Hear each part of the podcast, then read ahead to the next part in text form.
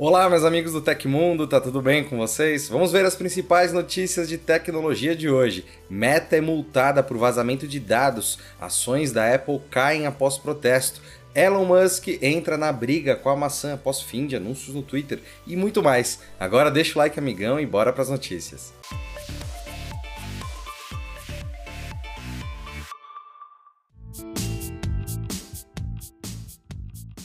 A Meta, empresa responsável pelo Facebook, foi multada em 275 milhões de dólares, cerca de 1,4 bilhão de reais em conversão direta da moeda, por permitir que dados de usuários fossem coletados e divulgados. A decisão foi publicada na segunda-feira pelo Data Protection Commission, o órgão fiscalizador de privacidade digital na Irlanda. A instituição consultou outras entidades da União Europeia e, após uma investigação, determinou que a companhia teve culpa ao permitir o vazamento de informações. O caso em questão aconteceu em abril de 2021, resultando na exposição de detalhes cadastrais de 533 milhões de usuários ao redor do mundo. Os responsáveis pela coleta forçada de dados conseguiram reunir detalhes como nome, localização e data de nascimento a partir de uma vulnerabilidade na interface da rede social. Em resposta, logo após o incidente, a Meta anunciou que reviu as políticas contra o data scraping, que é a raspagem de dados não autorizada e a partir de informações que até são visíveis em alguns casos,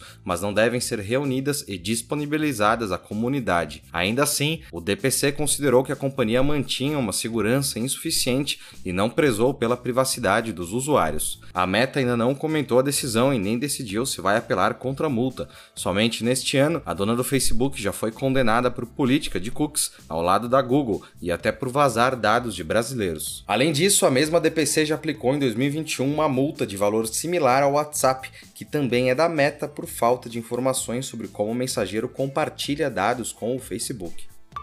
E se você está triste porque acabou a Black Friday e com ela aqueles descontinhos, a Insider veio trazer a alegria de volta. E eu tô aqui usando uma camiseta dessa marca de roupas funcionais, tecnológicas que tem produtos que vão de casuais a esportivos e recomendo muito. Primeiro que ela não precisa passar, o que é ótimo porque ninguém mais faz isso hoje em dia mesmo. Ela desamassa no corpo e não desbota, já que possui um tecido modal. Além disso, ela vem nas versões masculina e feminina e dura muito. Assim, você compra uma hoje com desconto de 15% exclusivo Tecmundo com o cupom que está aí na descrição do vídeo e só vai precisar comprar uma nova daqui a muito tempo. Dá uma olhadinha no site da Insider, aproveite o desconto e curta a Black November da marca.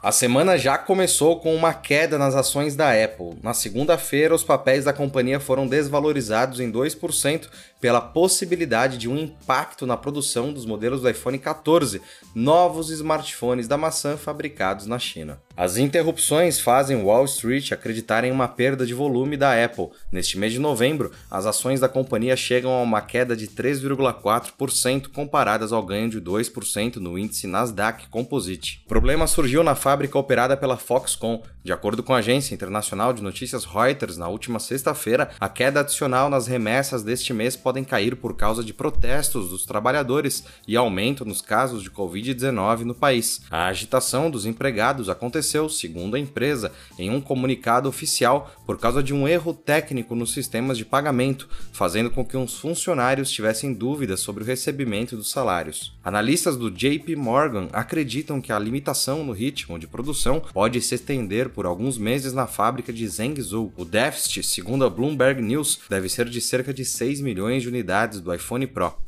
Atualmente, os consumidores dos Estados Unidos esperam cerca de 33 dias até receberem os celulares em casa dos modelos iPhone 14 Pro e Pro Max. Ambos estão indisponíveis para retirada em loja.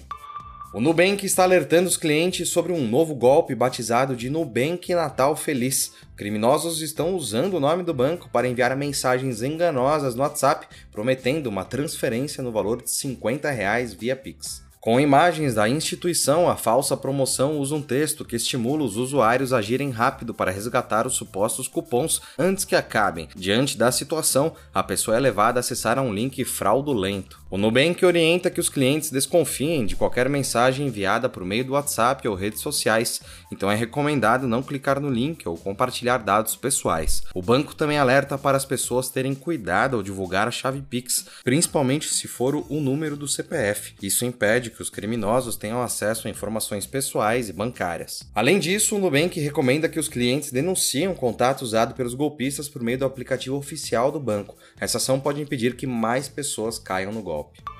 E Elon Musk segue fazendo tweets. Em novos posts feitos em sua rede social, o bilionário da Tesla criticou a Apple, que teria reduzido a quantidade de anúncios no Twitter.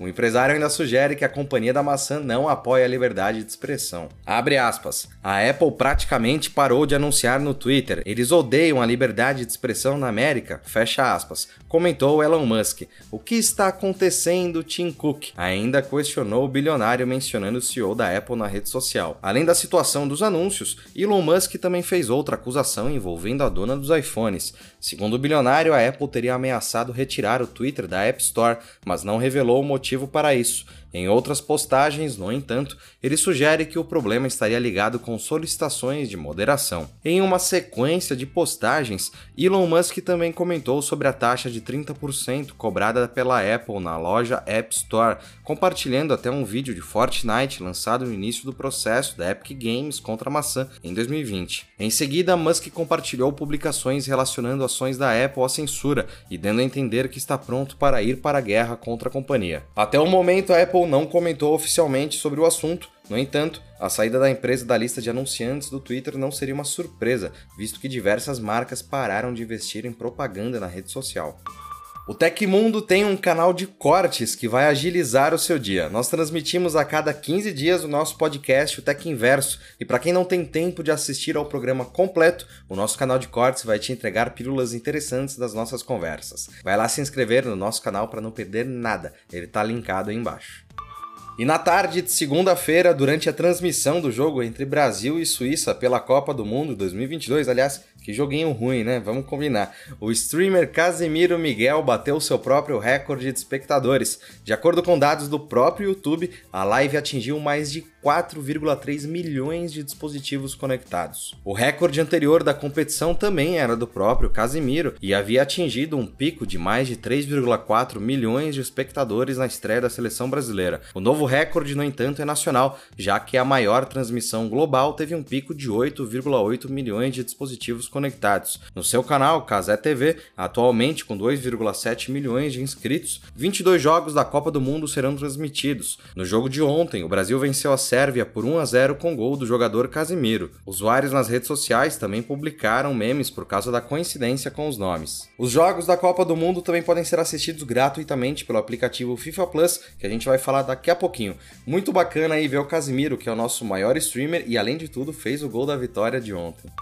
E falando um pouco mais sobre a última notícia, a Copa do Mundo 2022 entrou em sua última rodada na fase de grupos e uma importante alteração aconteceu. A partir de hoje, serão realizadas partidas em horários simultâneos, sendo dois jogos ao meio-dia e outros dois às 4 horas da tarde. A mudança nessa fase da competição ocorre porque as seleções irão para os confrontos decisivos para passarem ou não para as oitavas de final. Com os jogos no mesmo horário, não há tempo de os times ficarem decidindo por combinações de resultados. As partidas com o mesmo horário ocorrem até a próxima sexta-feira, quando será finalizada de vez a primeira fase. No dia seguinte, sábado, já começa a disputa das eliminatórias e quem perder volta para casa. Para quem ainda não está sabendo, o FIFA Plus, serviço de streaming da entidade, está transmitindo todos os jogos da Copa do Mundo de 2022 gratuitamente. Ou seja, quem deseja acompanhar as partidas simultâneas da competição poderá acessar a plataforma www.fifa.com barra FIFA Plus barra PT barra Home. E para assistir a outro jogo, basta abrir uma segunda aba em seu navegador e acessar o mesmo site, depois clicar no link do outro jogo para conferir. Além do FIFA Plus, que transmite todos os jogos da Copa do Mundo gratuitamente, as partidas também são exibidas na Globo e Sport TV, que exige assinatura.